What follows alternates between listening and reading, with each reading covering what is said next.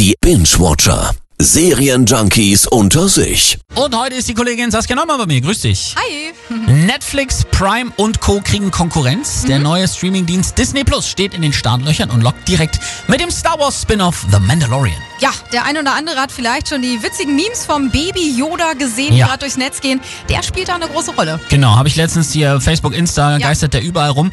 Worum geht's in diesem Space Western dann genau? Ja, es geht um einen Typen, der nach dem Untergang des Imperiums als Kopfgeldjäger unterwegs ist und irgendwann einen ganz besonderen Auftrag kriegt. Man sagte mir, dass Sie kommen. Man sagte mir, Sie wären der Beste im Umkreis eines Parsec.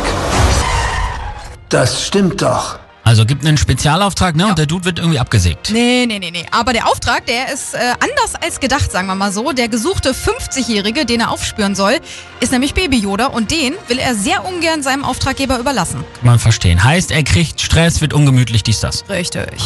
Die Kopfgeldjagd ist ein kompliziertes Berufsfeld. Macht Sinn. Lohnt sich also für alle Star Wars-Fans. Staffel 1 hat acht Folgen, Staffel 2 kommt im Herbst und The Mandalorian ist ja auch nur quasi der Anschmecker in Deutschland für Disney Plus. Richtig, da gibt's dann wirklich alles von Disney über Marvel, Star Wars bis hin zu Pixar-Filmen und Serien.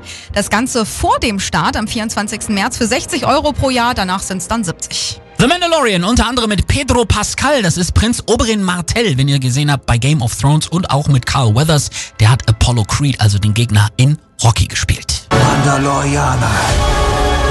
Sehen Sie nach draußen. Man wartet auf Sie.